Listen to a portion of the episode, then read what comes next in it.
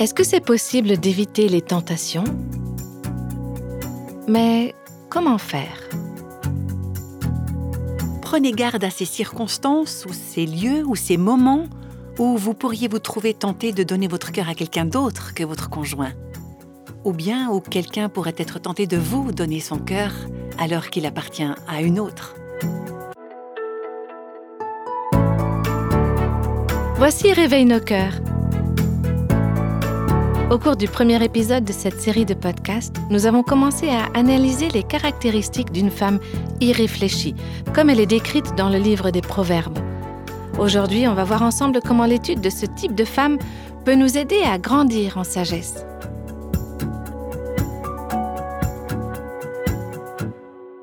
Dans cette série, on a commencé à s'intéresser à deux sortes de femmes, les femmes sages et les femmes insensées.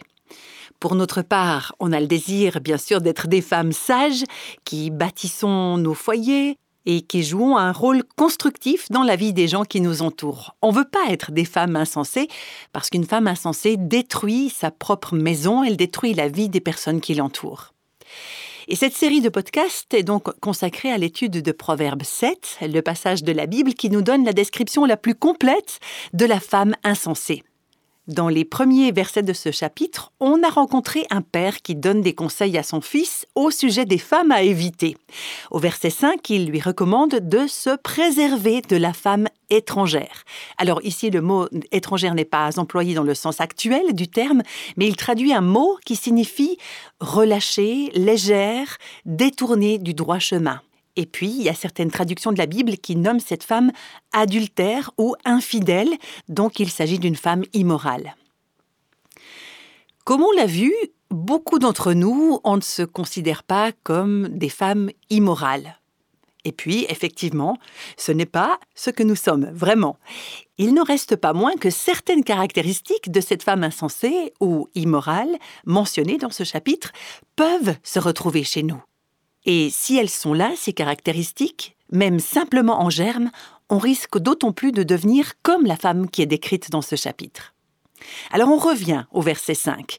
Le père qui met son fils en garde contre cette femme aux mœurs légères, la femme étrangère ou infidèle, l'inconnu au discours flatteur, littéralement aux paroles sucrées. Et ce père avertit son fils et les parents de notre époque devraient eux aussi avertir leurs fils, attention aux femmes qui vous abordent avec des paroles sucrées. Elles masquent souvent des intentions impures.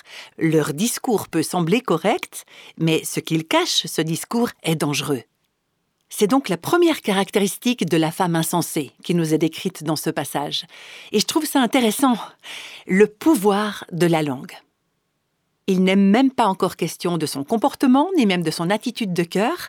On va y venir et dans les prochains versets, l'intention de son cœur nous sera décrite. Mais on commence avec le langage. Et l'Écriture nous dit que c'est de l'abondance du cœur que la bouche parle. Donc ce qui nous vient sur la langue, c'est ce qu'il y a là tout au fond, à l'intérieur de nous. Ce que l'on dit révèle ce qu'il y a dans notre cœur. Donc si vous voulez savoir ce qui est dans votre cœur, Écoutez ce que vous dites, examinez vos propres paroles. La Bible traite bien des facettes de cette vérité, mais ici on est en train d'examiner particulièrement une femme qui utilise en fait sa langue, ses paroles, pour séduire son entourage. Sa bouche est remplie de paroles sucrées. Notre langue, notre parole a le pouvoir de déchirer nos foyers et de détruire nos maisons. C'est ce que dit Proverbe 18, verset 21, La langue a pouvoir de vie et de mort. Et ça, ça doit nous faire réfléchir. Il paraît que nous, les femmes, on prononce environ trois fois plus de mots par jour que les hommes. Alors je ne sais pas jusqu'à quel point ces statistiques sont fiables, mais si c'est exact, on a intérêt à faire trois fois plus attention à ce qu'on dit. Avec sa langue, avec ses paroles, la femme insensée finit par détruire et elle mène la vie des hommes qui l'entourent au naufrage. Dans le passage qu'on étudie aujourd'hui, la Bible du Semeur traduit l'expression parole sucrée par paroles enjôleuses. Enjôler, c'est séduire. La femme insensée flatte pour séduire. On va retrouver cette notion tout au long du livre des Proverbes. Et le chapitre 2 mentionne la femme au discours flatteur. Et le chapitre 5 nous dit ensuite que les lèvres de l'étrangère ruissellent de miel, ces paroles sont plus douces que l'huile. Et si elles sont douces, c'est qu'elles ont l'air de bonnes paroles, mais en fait elles sont nuisibles et dangereuses. Et à la fin de notre chapitre des Proverbes, le chapitre 7 au verset 21, on va découvrir l'effet des paroles de cette femme. Elle l'a attiré à force de persuasion, elle l'a séduit par la flatterie de ses lèvres. Donc c'est avec sa langue qu'elle a conquis cet homme. Peut-être qu'elle était deux fois plus petite que lui, cette femme, mais sa langue, ses paroles flatteuses, séductrices, ont exercé sur lui un pouvoir incroyable. On va reprendre au début de notre passage et regarder se jouer cette scène. Les versets 6 et 9 posent le cadre.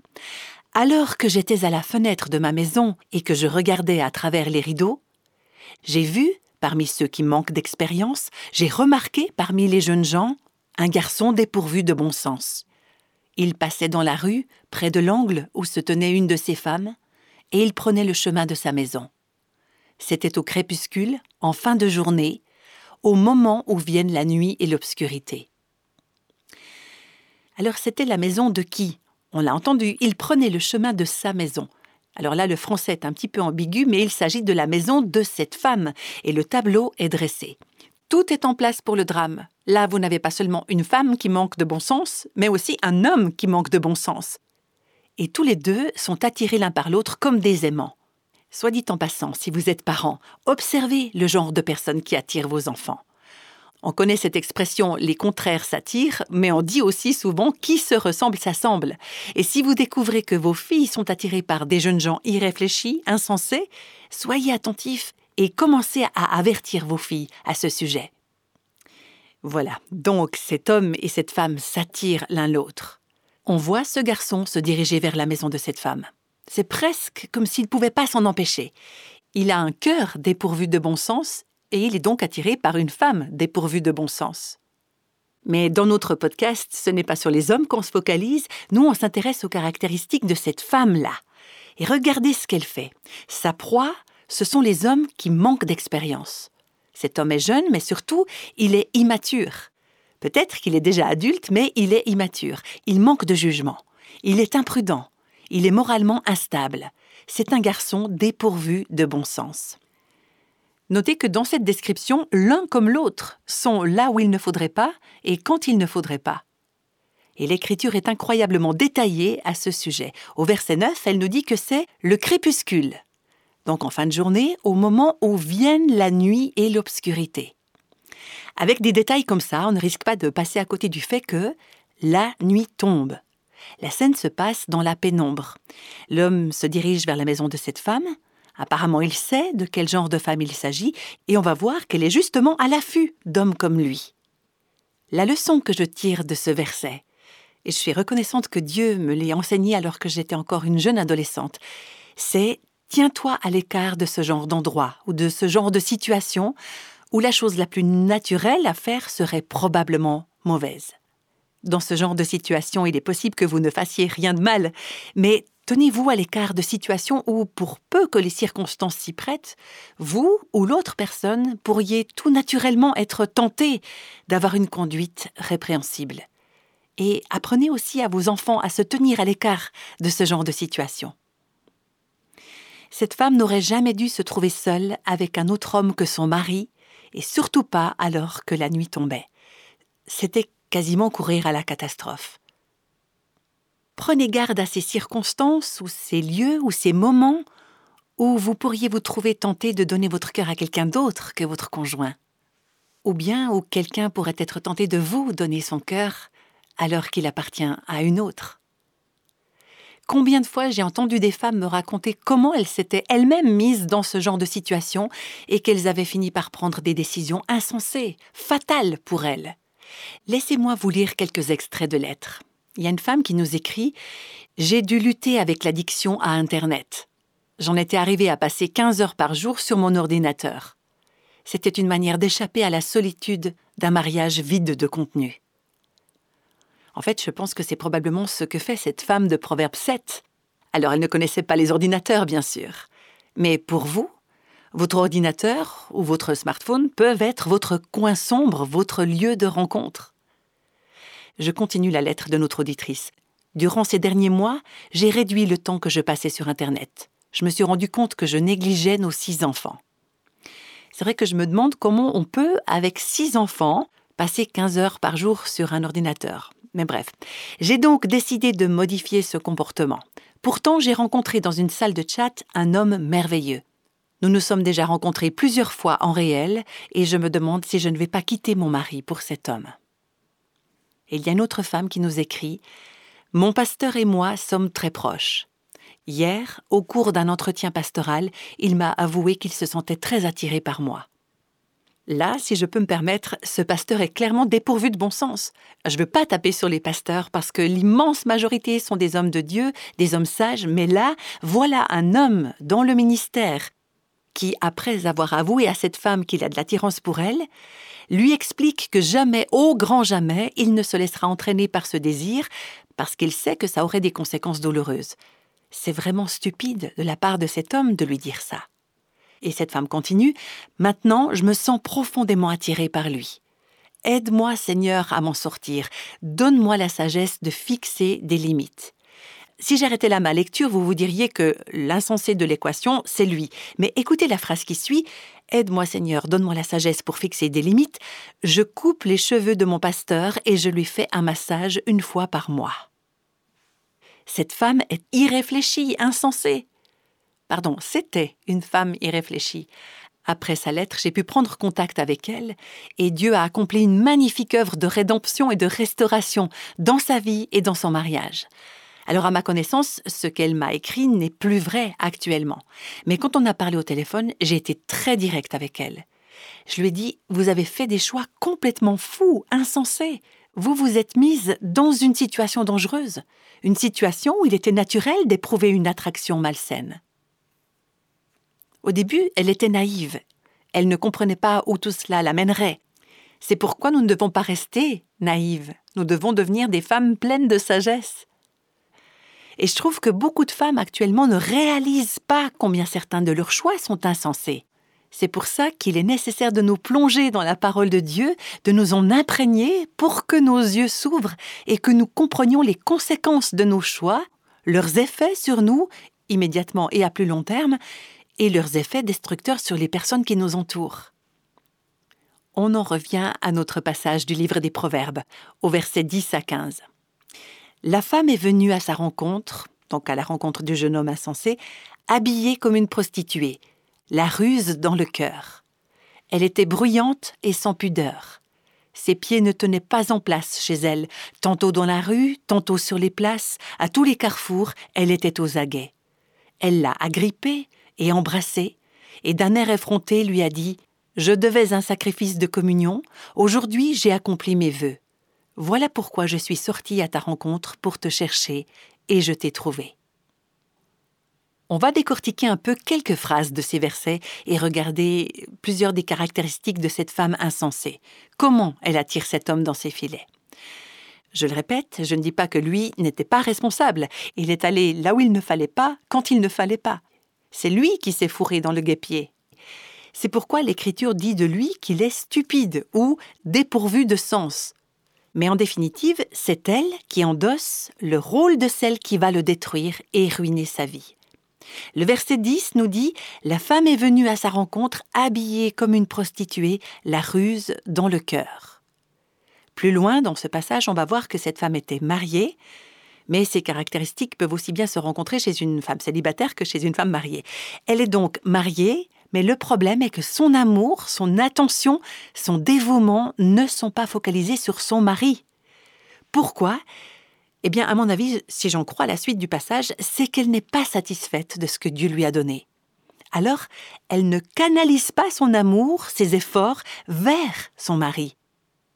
Elle préfère les laisser s'écouler vers un autre homme. Je crois que si cette femme canalisait vers son mari tous les efforts, l'attention et l'admiration qu'elle va déverser sur ce jeune homme, qui n'est pas son mari, il se pourrait bien qu'elle découvre que c'est son propre mariage, qui ne demande qu'à devenir plus semblable à ce que Dieu voudrait qu'il soit. Le verset 10 nous dit qu'elle est habillée comme une prostituée. Notez bien qu'on ne nous dit pas qu'elle est une prostituée. C'est une femme mariée et même, on le verra, une femme religieuse, mais elle est vêtue comme une prostituée. Je trouve intéressant de constater que dans ce passage, c'est de l'apparence extérieure dont on parle en premier. Ensuite, on ajoute qu'elle a la ruse dans le cœur. Comme on l'a déjà dit, ce qui se trouve dans le cœur va toujours se manifester, et non seulement dans notre manière de parler, mais aussi dans notre façon de nous habiller. Vous savez, ça me crève le cœur de voir qu'il y a tellement peu de femmes chrétiennes qui comprennent ce que ça veut dire une tenue décente, et de constater combien on a abaissé les standards. Parce qu'on est plongé dans une culture de l'impudeur et de la suggestivité, on se fond dans cette culture, on préfère s'adapter que de maintenir plutôt un standard, ce magnifique standard de la femme selon le cœur de Dieu.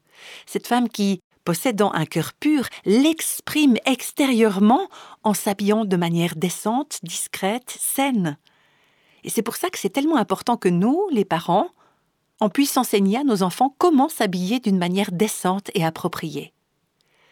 Vous savez, j'oublierai jamais ce jour de mon adolescence où je m'apprêtais à donner un récital de piano dans notre grande maison familiale. Alors j'ai descendu élégamment les escaliers, habillée spécialement pour l'événement. Permettez-moi de vous le dire, j'avais pas la moindre intention d'être indécente. Ou du moins, je ne pensais pas l'être, je n'étais pas consciente de l'être. Mais alors que je descendais cet escalier toute parée pour ce concert, mon père est monté à ma rencontre, il m'a pris à part en disant Ma chérie, je pense pas que cette robe soit décente. Et il n'en est pas resté là, il m'a expliqué un peu plus précisément, d'une manière qu'une toute jeune fille pouvait comprendre, ce qui, dans cette robe, était indécent. Pour moi, ça n'a pas été un moment très agréable à passer, mais combien je suis reconnaissante au Seigneur de m'avoir donné un Père qui m'aimait assez pour m'enseigner les voies de la sagesse. Vous comprenez, toutes et tous, on a besoin d'être enseigné dans la voie de la sagesse. On doit apprendre à avoir un cœur sage.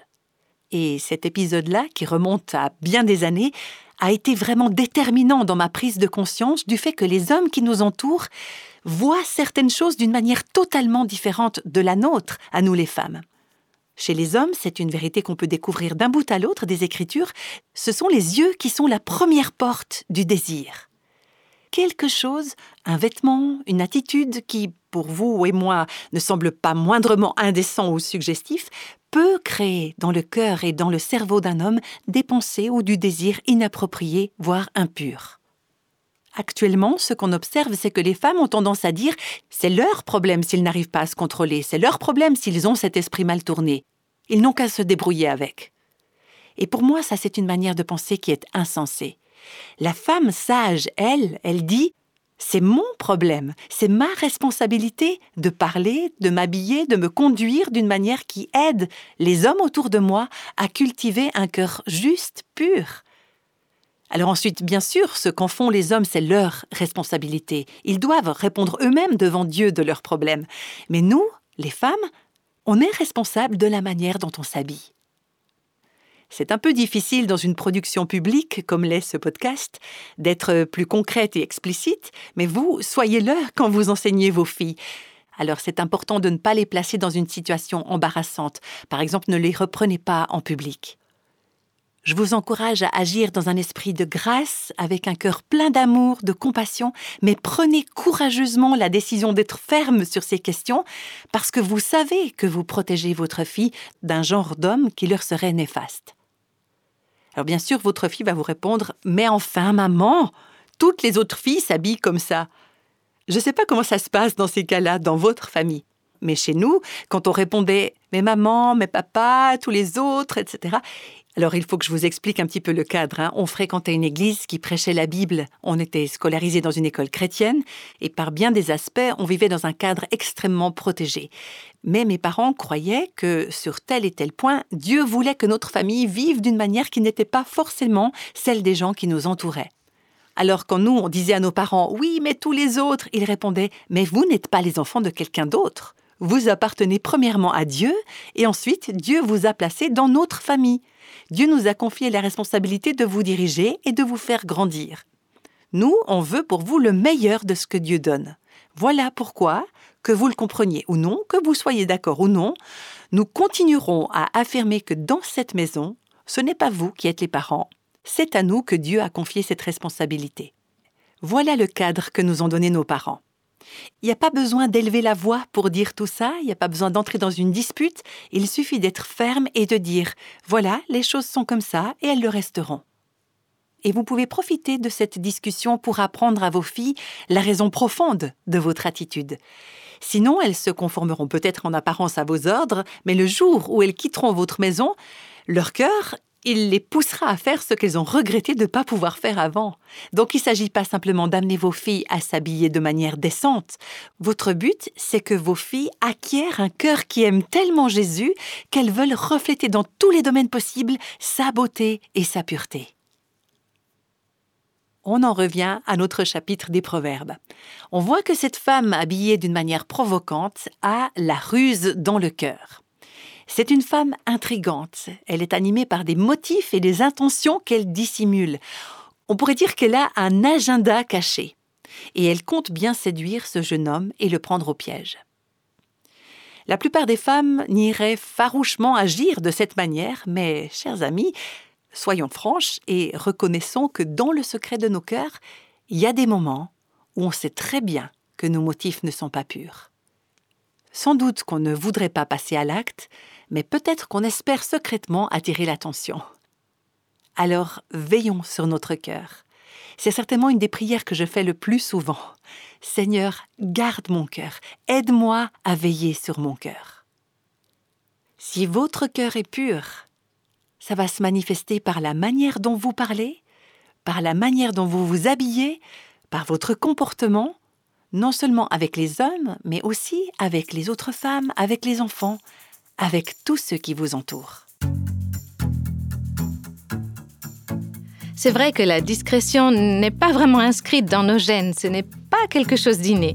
On l'apprend, on grandit, on mûrit dans la connaissance et l'application de la discrétion et de la sagesse, et tout ça par la grâce de Dieu.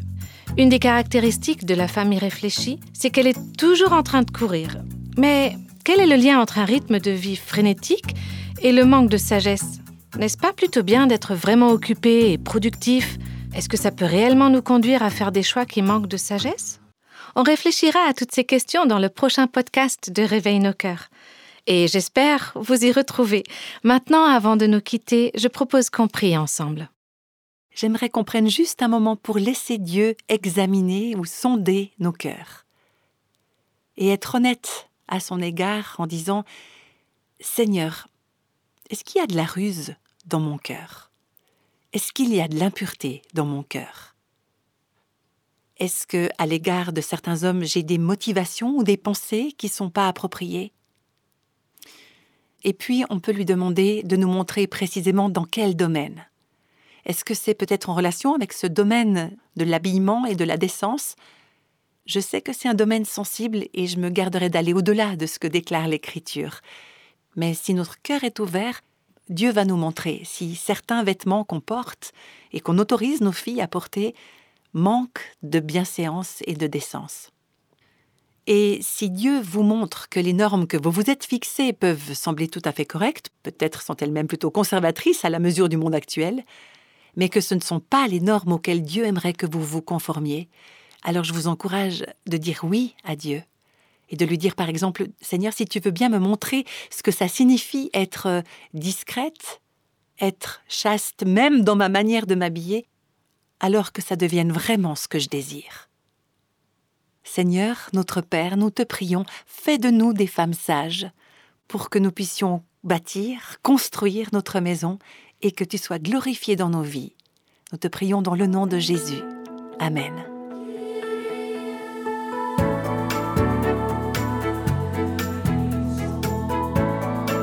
Les extraits de la Bible sont tirés de la version second 21. Réveille nos cœurs est le ministère francophone de Revive Our Hearts, initiative de Life Action Ministries avec Nancy DeMoss Volgemuth. Avec les voix de Christine Raymond et Jeannette Kosman.